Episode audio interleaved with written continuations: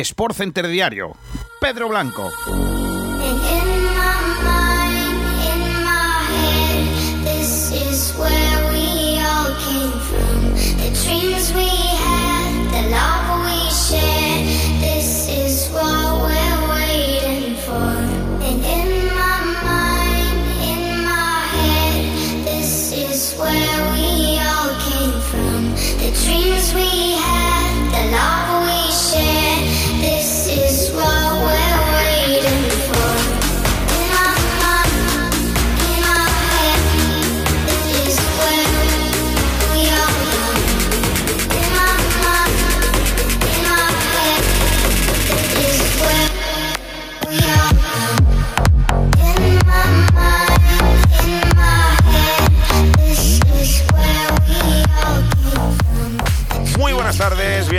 Bienvenidas. Esto es Sport Center Diario. Yo soy Pedro Blanco en este jueves 4 de febrero de 2021. Terminando la semana y terminando un montón de torneos, estamos ya prácticamente en las semifinales de la Copa del Rey. Ayer tuvimos dos partidos que se fueron a la prórroga. El primero de ellos, el Levante, que ganó 1-0 al Villarreal de Unai Emery con gol de Ruggier en el 120. Y el Fútbol Club Barcelona, que ganó 3-5 en un auténtico partidazo al Granada. En el minuto 87 iba ganando el equipo local 2-0.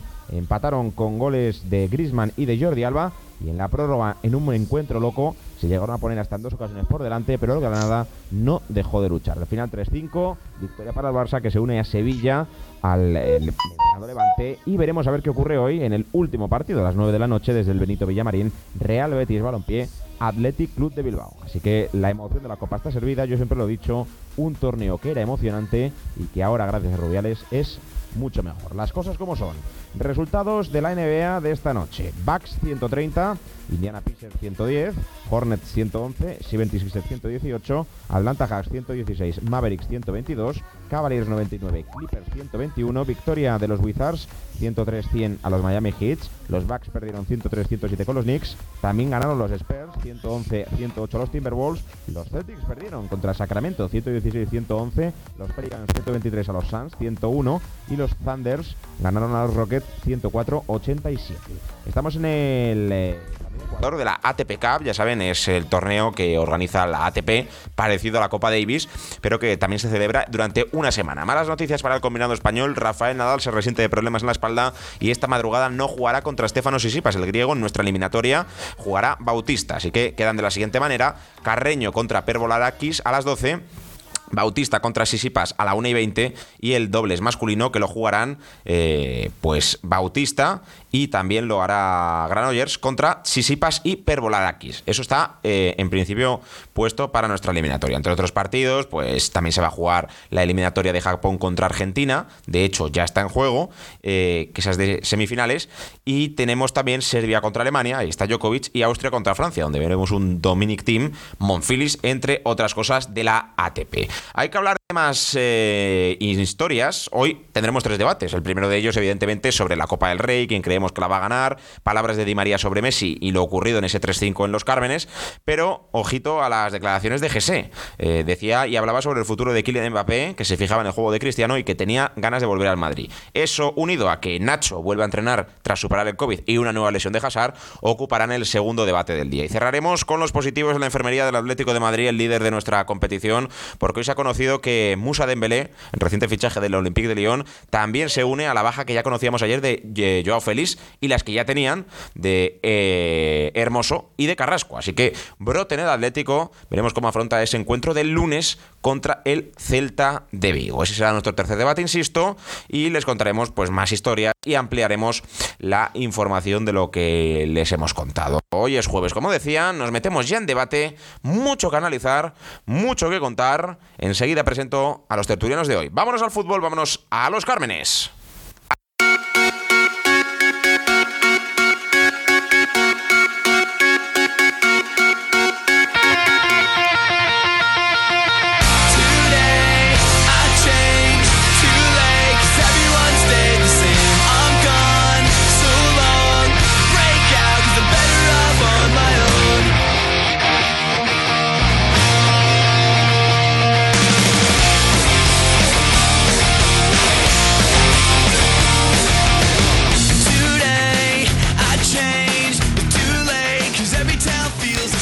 Tiempo de opinión en este Sport Center de jueves saludando a Ismael López. Hola, ¿qué tal? Muy buenas. Muy buenas, muy buenas, Pedro. Pues te tengo que preguntar antes de meternos en debate. ¿Quién es el favorito o quién crees tú que ganará la Copa del Rey? El Sevilla.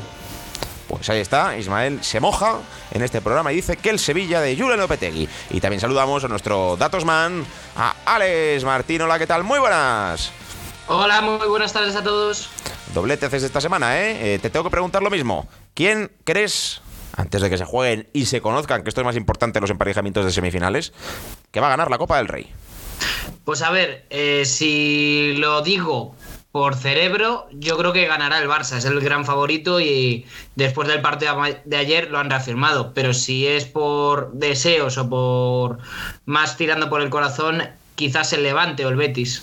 Sí, hay muchos que dicen que podremos ver por fin, o bueno, por fin, o para el que le guste, una final Betis-Sevilla. Claro, es que esto depende mucho del sorteo de mañana.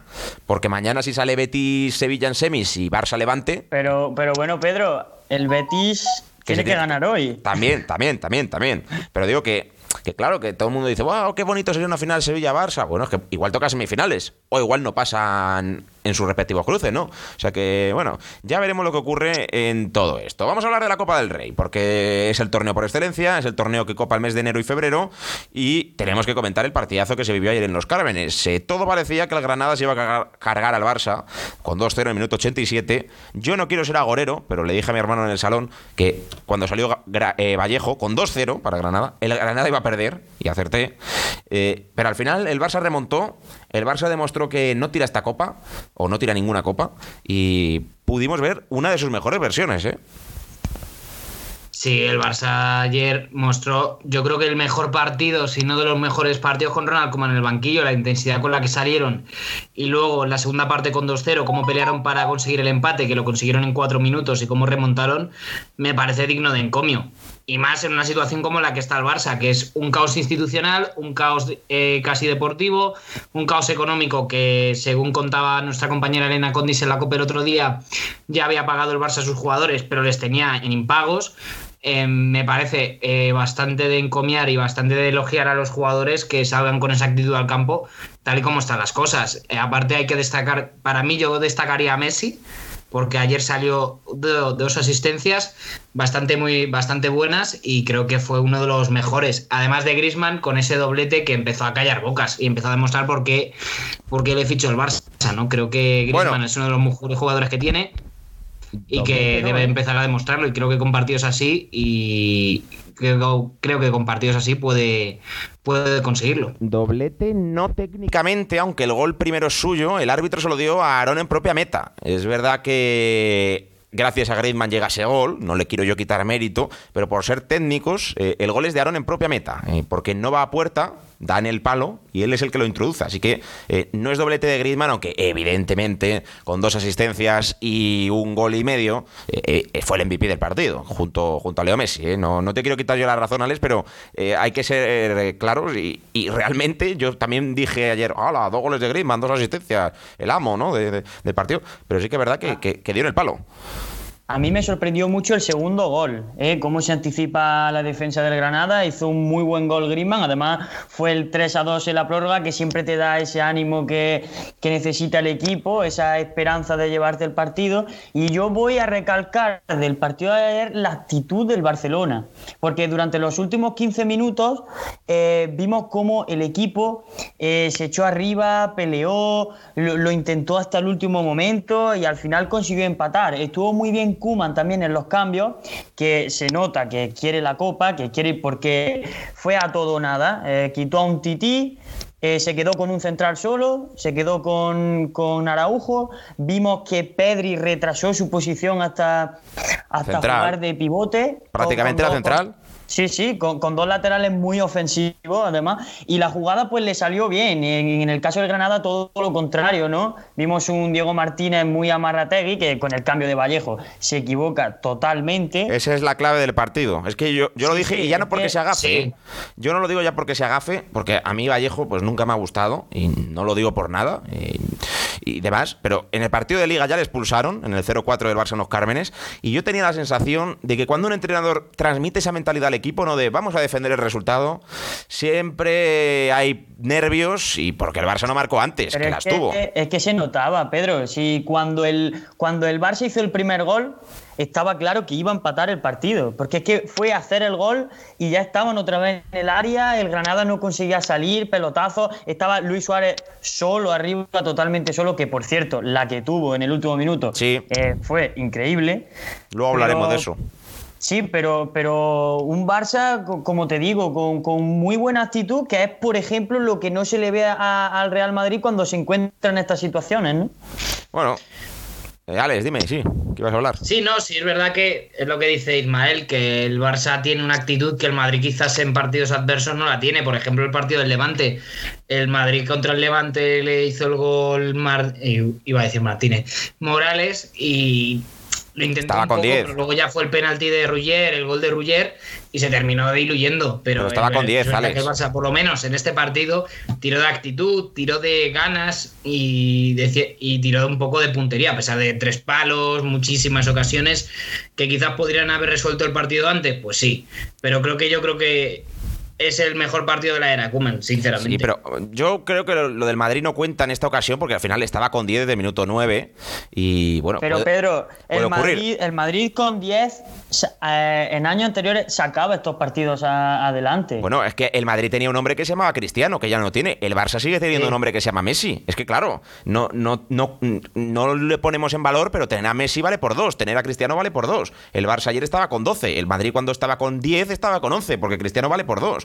Que, pero bueno, yo no quiero centrar el debate en el Madrid, porque al final vamos a, volvernos locos, ¿no? Eh, ganó el Barça. Eh, seamos serios. Eh, he visto cómo la gente mataba ayer a Aarón y hasta que no le marcan ese gol de mala suerte, porque tiene mala suerte que toque en el palo, luego en él, luego casi otra vez en el palo y se meta, estaba haciendo un partidazo. La mano que le saca Griezmann de chilena es espectacular. Eh, las dos que tiene Trincao, no la del larguero, sino otra, que también le saca, es muy buena. Estuvo muy seguro. Luego el chico se diluyó porque no es el portero titular, porque te han marcado un, gol muy tonto, estabas a punto de ganar y de repente te ves en una prórroga. Pues yo entiendo que, que no esté acostumbrado a los focos, no esté acostumbrado a jugar y tras un error muera. Sí, pero, pero fíjate.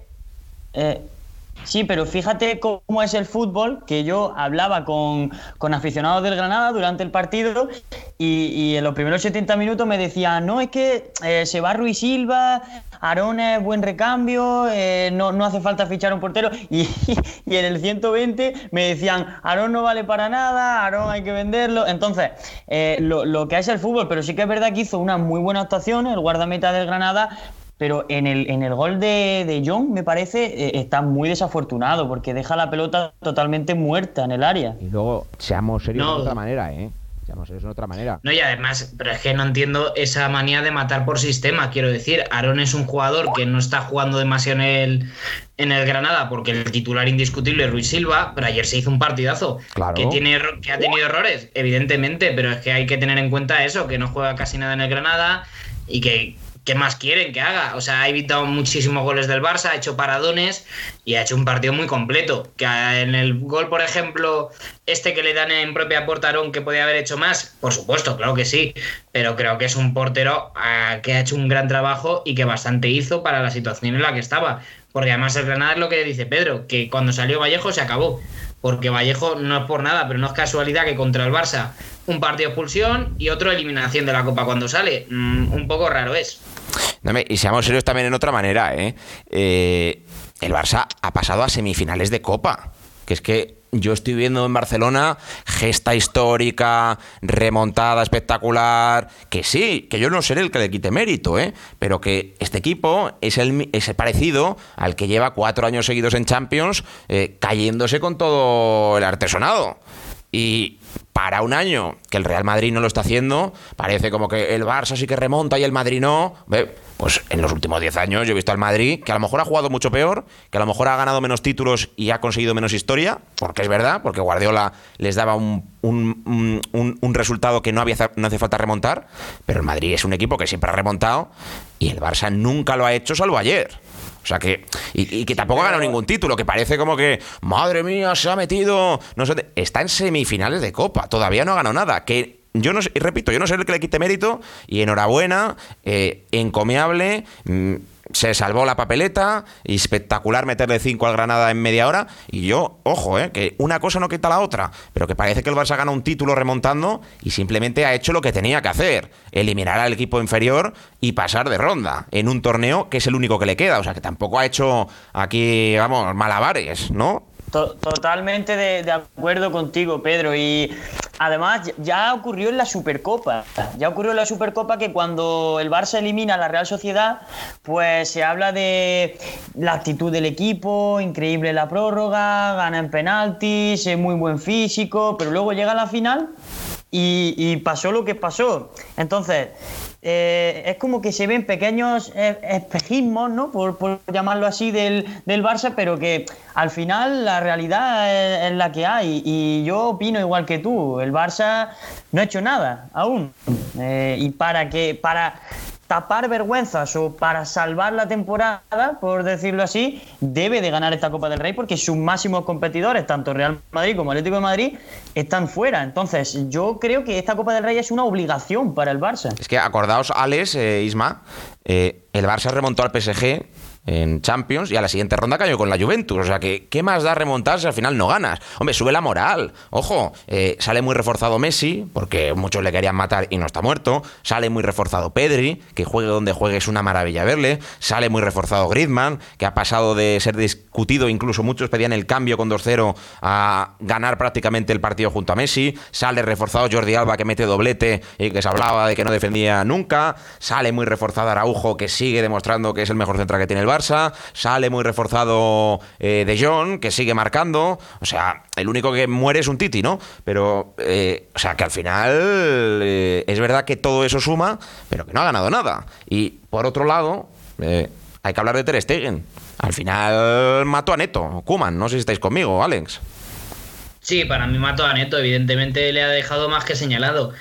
Eh, porque supuestamente Neto es el portero de la Copa del Rey, pero sin cuartos en el primer partido más o menos importante que tiene el Barça en, esta Copa del Rey, eh, quita Neto y mete Ter Stegen, le está mandando un mensajito muy claro, que no eres el portero titular ya casi ni en Copa, que la competición en la que está destinado Neto, que es la única prácticamente la que puede jugar. Si ya mete a Ter Stegen en las tres competiciones, Neto es normal que pida que se va, pida irse, porque si no juegas ¿Vosotros veis bien? ¿Vosotros veis bien esto de, los porteros suplentes que juegan Copa? ¿Por qué? ¿Por qué juegan la Copa? O sea, no sé, no, no sé si... Según. Sí, según, según, pero que, ¿por qué se hace esto? ¿Lo veis bien? O sea, al final es desprestigiar la competición si no vas con todo porque sí. No, no, yo, no, lo veo así. necesariamente, ¿eh? No, no. Para quizá, mí no sea... la Ay, perdona, Isma. Eh, quizás sea el, dar oportunidades a, por ejemplo, esos guardametas que saben que tienen eh, muy complicado ser, titulares, como por ejemplo Neto. Y, eh, si es verdad que el gesto de Kuman es feísimo con el guardameta brasileño. Es que lo dejó caer el otro día con el rayo. Dijo, ya veremos quién juega. Vamos, cuando dices eso, es para cubrirte las espaldas hoy. Sí, sí, y, en el caso de un Titi, ayer cuando salió, cuando salió la alineación, estaba en directo en el Sport Center en, en Sport Direct. Y, hablando con Nacho Aramburu, eh, yo dije que, estaba señalando a Neto y a inglés, eh, Kuman. Y, y, él me decía, no, es que está intentando revalorizar a un tití, es que está, un tití viene jugando bien. Vale, ahí, lleváis a un tití. Eh, Ridículo, sí. se, se, demuestra que es un futbolista que no está para jugar en el Barça. De las palabras de Di María sobre Messi, eh, que quiero comentarlas, eh, habla de que es muy probable que jueguen juntos, que ojalá vaya al PSG. Hombre, Di María es amigo personal de Messi. Eh, aquí ya no sé si la gente o Messi le han dicho que lo filtre para... Yo qué sé, es que ya me creo cualquier cosa, pero ¿qué pensáis de estas palabras de Di María?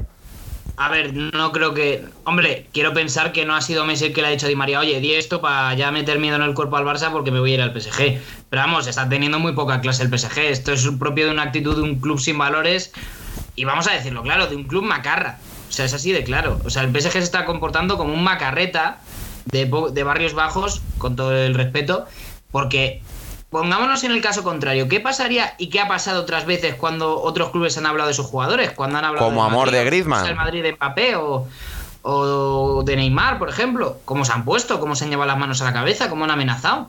Quiero decir, ¿y ahora lo hacen impunemente? Pues me parece un poco que, que es para hacérselo mirar, ¿eh? Sí, Porque pero- creo que ya han hablado casi todo el PSG. Ha hablado Leonardo abiertamente, ha hablado Poquetino, ha hablado Paredes, ha hablado Di María. Quiero Todos decir, argentinos. eh, bueno, sí, todos argentinos. el- la tropa argentina. Al final, a este, a este ritmo, el PSG va a dejar de ser francés y ser la selección argentina 2.0, pero, pero. A ver, yo creo Aquí- que. aquí- Pero, pero el Madrid, cuando habló de Mbappé, lo ha hecho muy elegantemente, ¿eh? Exacto, no tan a las claras ni tan a las bravas como hace el PSG, ¿sabes? Entonces es lo que te digo. Y cuando habló del Ma- y cuando habló el Madrid de Mbappé, tuvo que sacar un comunicado desmintiendo que quisiesen a Mbappé porque hubieran llamado al PSG y tal, No. por las relaciones que mantienen. Correcto. Que sabemos que el Barça y el PSG se llevan a matar, se odian y que no hay ningún tipo de relación institucional entre ellos. Correcto.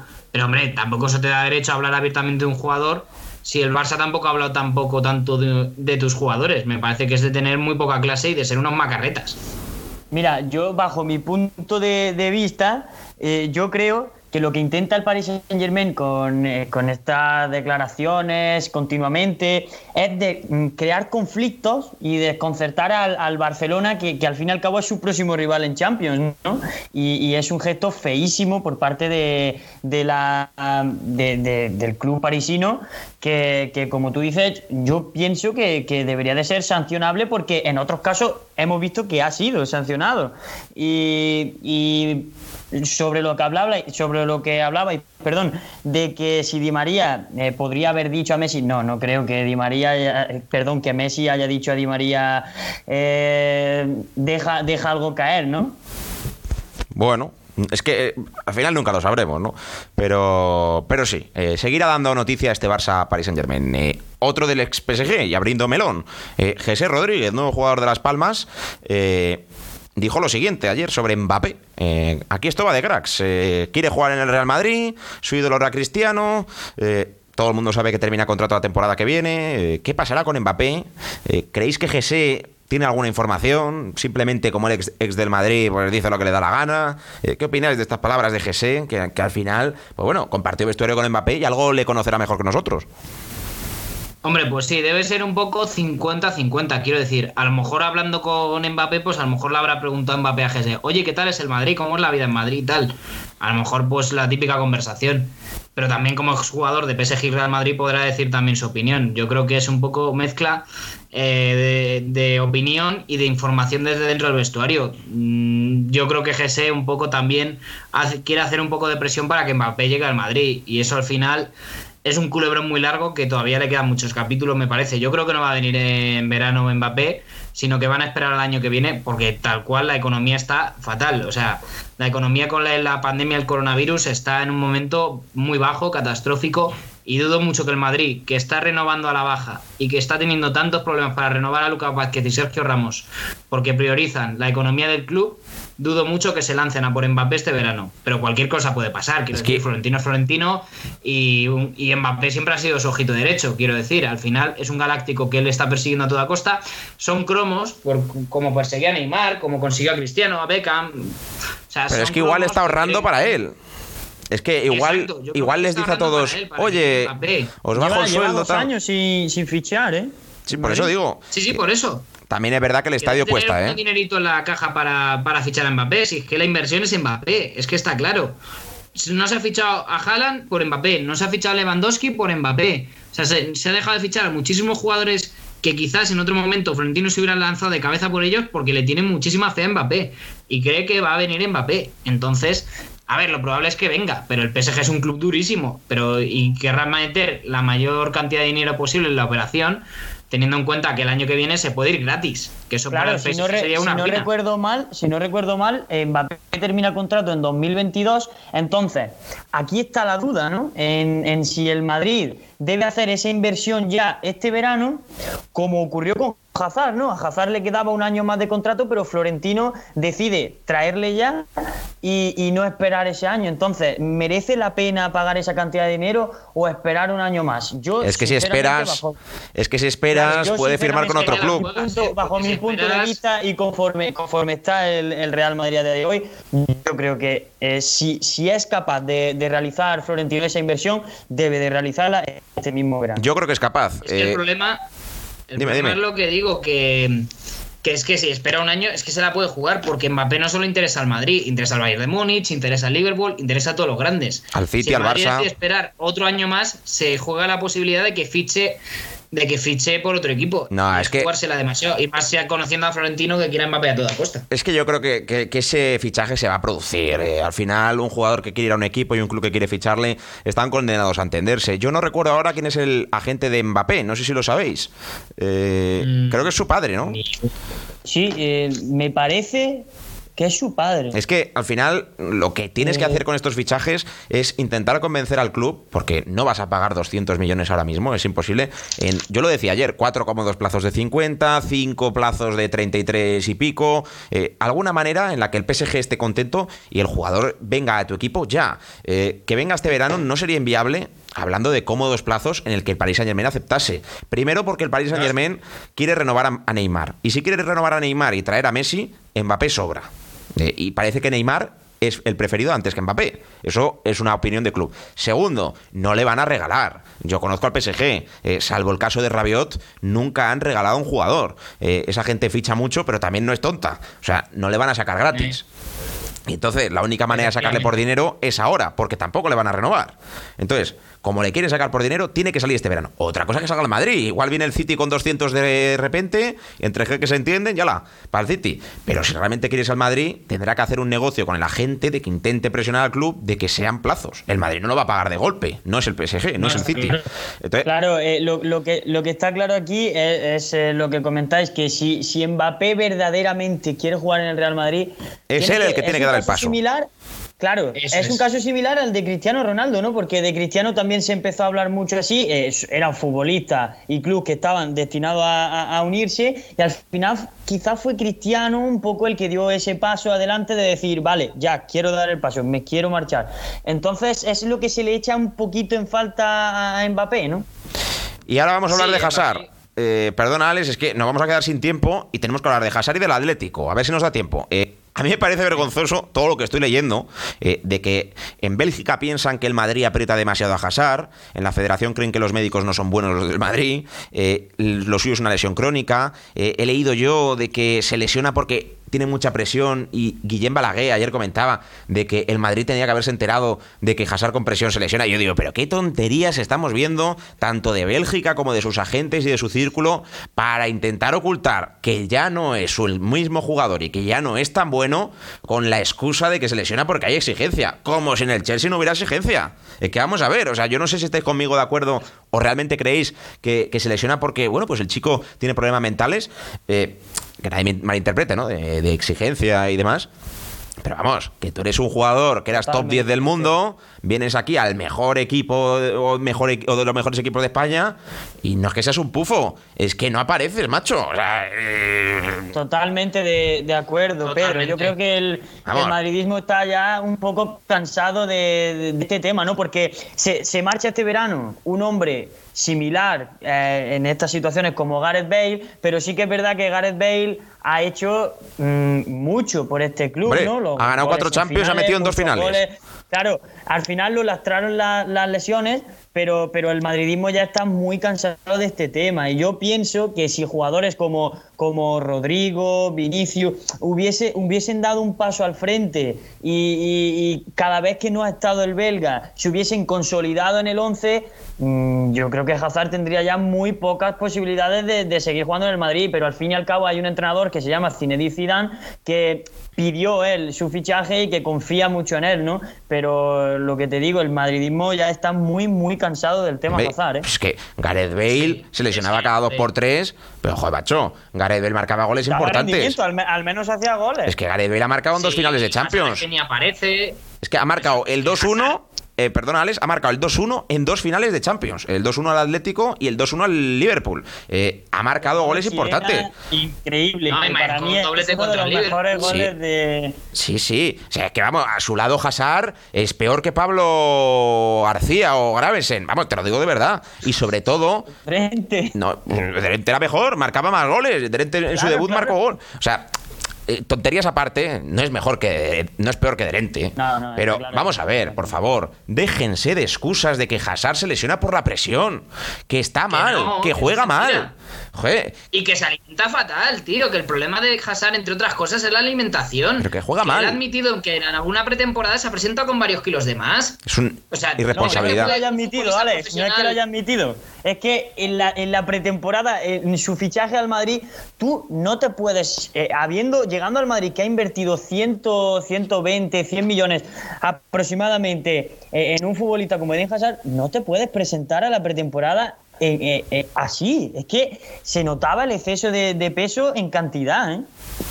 No, no, es que es una vergüenza. O sea, pero esto lo tendrían que tener por contrato, que es lo que me extraña que no tengan por contrato estas cosas y que vayan diciendo que es que los médicos del Madrid no son buenos y que es por la presión. A ver, que está bueno en autoengañarse, pero que intenten engañar a los demás no mejor. Porque No intentan me fastidies. revalorizar al jugador, que ha caído. Claro, sí, ya no es, que tan un bueno. Que ha demostrado de sobra en el Chelsea su calidad. Hombre. Que nadie duda de su calidad, pero el problema es que el tío es muy poco profesional. Hazard es muy poco profesional. Se presenta a las pretemporadas pasado de peso, tiene muchos problemas con la alimentación. Yo no defenderé aquí a Cristóbal Soria, pero lo de las bromitas de las hamburguesas es que ya dejan de ser bromas, es que empiezan a ser la realidad. Sí, hombre, a ver, yo, Juanma Rodríguez lo dijo en el chiringuito, que es que alguien tendría que decirle a Hazard, chico, las rosquillas las dejas. Sí, hombre. De verdad. Yo creo que es verdad que también se ha cebado mucho la gente con él, de puto gordo, que lo he leído, de hamburguesa, tal. O sea, yo creo que eso puede ser hasta una falta de respeto. Eh, es verdad que él, es una falta de respeto él que le llamen puto gordo. él ha faltado al respeto al madridismo. Eso es verdad, Eh. porque no es profesional y es un irresponsable.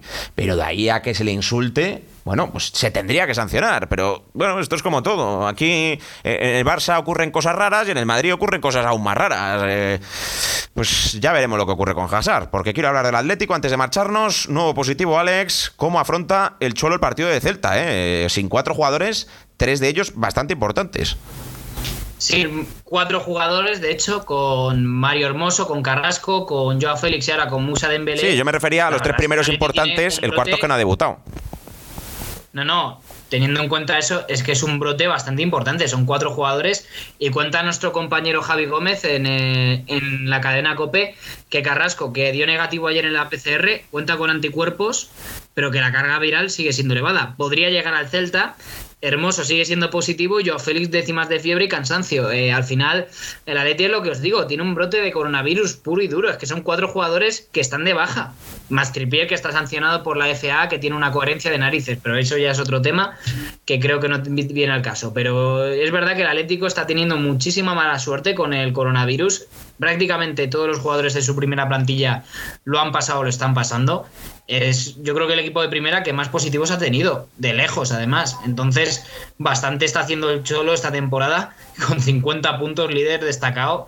Pero Claro. también os digo, por lo menos está Suárez y Llorente y Coque, que por lo menos Suárez ya lo pasó y mira, están por lo menos las principales estrellas para salvar al equipo en compromisos como el del lunes ante el Celta, que yo ese partido hay que tener mucho cuidado porque Yago Aspas ya está en la disciplina del equipo de Coudet y hasta que se lesionó el equipo de Coudet iba muy bien, eh, con Pero- muy buenos resultados y justo fue ante el Real Madrid que se lesionó Ya- Yago Aspas. Alex, ahí está la clave de, de- de este Atleti, ¿no? Que se, se- se está sabiendo reponer muy bien a, a esas adversidades que, que anteriormente quizá eh, les costaban mucho, ¿no? Eh, cuando en el Atleti anteriormente cuando se lesionaban tres de tres, cuatro de sus hombres principales, pues le costaba sacar los partidos adelante. El Cholo no, no sabía a quién meter, eh, probaba en posiciones adversas a, a las que a las que solían jugar su, su futbolista. Vi- Vimos a Saúl de lateral izquierdo en, en mucho tiempo de la temporada, que por cierto está rindiendo muy bien porque de nuevo está jugando en ese carril de vez en cuando y, y ahora pues eh, tiene un un muy buen arma- un muy buen fondo de, de armario en la plantilla y está sabiendo gestionar muy bien estas bajas el Cholo y de ahí sus buenos resultados en Liga, ¿no? Veremos a ver lo que ocurre con todo esto, porque nos marchamos ya. Eh, esta noche, recuerden, Sevi- eh, Betis en Sevilla, Betis Athletic, saldrá el último equipo que jugará las semifinales de la Copa del Rey. Hasta luego, Alex, un abrazo. Hasta luego, un abrazo. Lo mismo te digo, Isma, te escuchamos el fin de semana, adiós. Hasta luego. Pues sean felices y hagan un poquito de deporte. Lo próximo que viene en esta casa es el Ikirigas, eh, el programa más malagueño en clave inglesa. Así que os dejo con Cristian y todo su equipo. Adiós.